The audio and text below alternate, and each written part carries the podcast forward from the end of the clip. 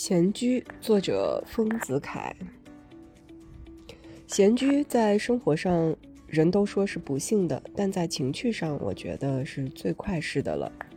假如国民政府新定一条法律，闲居必须整天禁锢在自己的房间里，我也不愿出去干事，宁可闲居而被禁锢。在房间里可以自由取乐，如果把房间当做一幅画看的时候。其布置就如画的制成了，譬如书房，主人的座位为全局的主演，由之一幅画中的中心点，须居全幅中最重要的地位。其他自书架、茶几、板凳、藤床、火炉、壁饰、自鸣钟，以至痰盂、自指路等，各以主演为中心而布置。使全局的焦点集中于主人的座位，由之画中的附属物背景，均需有护卫主物、衬托主物的作用。这样妥帖之后，人在里面精神自然安定、集中而快适。这是谁都懂得、谁都可以自由取乐的事。虽然有的人不讲究自己的房间的布置。然走进一间布置很妥帖的房间，一定谁也觉得快事。这可见人人都会鉴赏，鉴赏就是被动的创作，故可说这是谁也懂得、谁也可以自由取乐的事。我的贫乏而粗末的自己的书房里，常常欢喜做这个玩意儿，把几件粗陋的家具搬来搬去，一月中总要搬数回。搬到痰盂不能移动一寸，脸盆架子不能旋转一度的时候，便有很妥帖的位置出现了。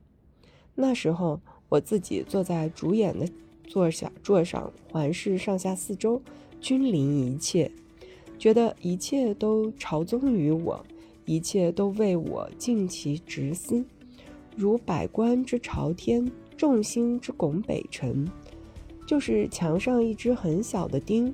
望去也似乎居相当的位置，对全体为有机的一员，对我尽专任的职司。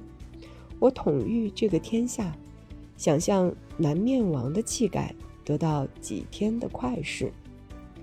有一次，我闲居在自己的房间里，曾经对自鸣钟寻了一回开心。自鸣钟这个东西。在都会里，差不多可说是无处不有、无人不备的了。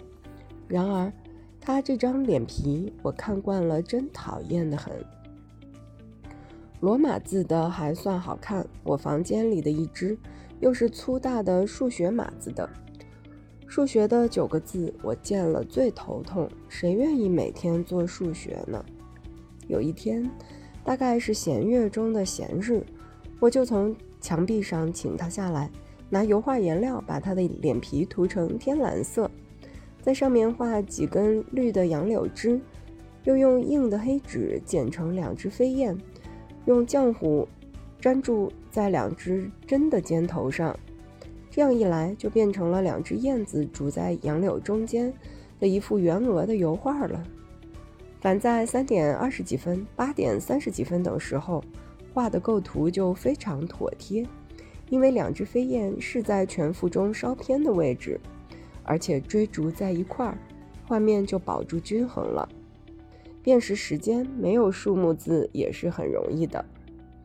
针向上垂直为十二时，向下垂直为六时，向左水平为九时，向右水平为三十，就是把圆周分为四个刻钟，是肉眼也很容易办到的事。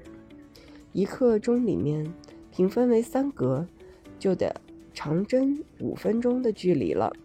虽不十分容易正确，然相差至多不过一两分钟。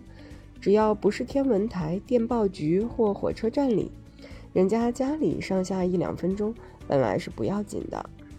倘眼睛锐利一点，看惯之后，其实半分钟也是可以分明辨出的。这自鸣钟现在还挂在我的房间里，虽然惯用之后不甚新颖了，然而不觉得讨厌，因为它在壁上不是显明的实用的一只自鸣钟，而可以冒充一幅油画。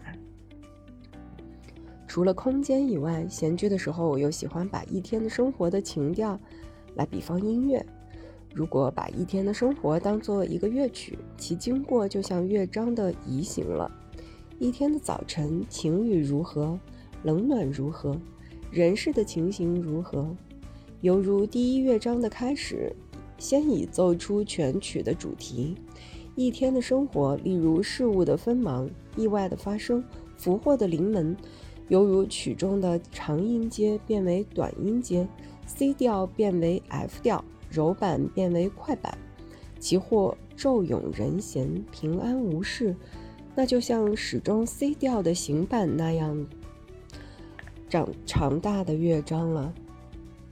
以气候而论，春日是门德尔松，夏日是贝多芬，秋日是肖邦、舒曼，冬日是舒伯特。这也是谁也可以感到，谁也可以懂得的事。试看，无论什么机关里、团体里，做无论什么事物的人，在阴雨的天气办事，一定不及在晴天的起劲、高兴、积极。如果有不论天气、天天照常办事的人，这一定不是人，是一架机器。只要看挑到我们门头来卖臭豆腐干的江北人，近来秋雨连日。他的叫声自然懒洋洋地低顿起来，远不如一月以前的炎阳下的臭豆腐干儿的热辣了。凡事顺其自然，遇事处之泰然，得意之时淡然，失意之时坦然，艰辛曲折必然，历尽沧桑勿然。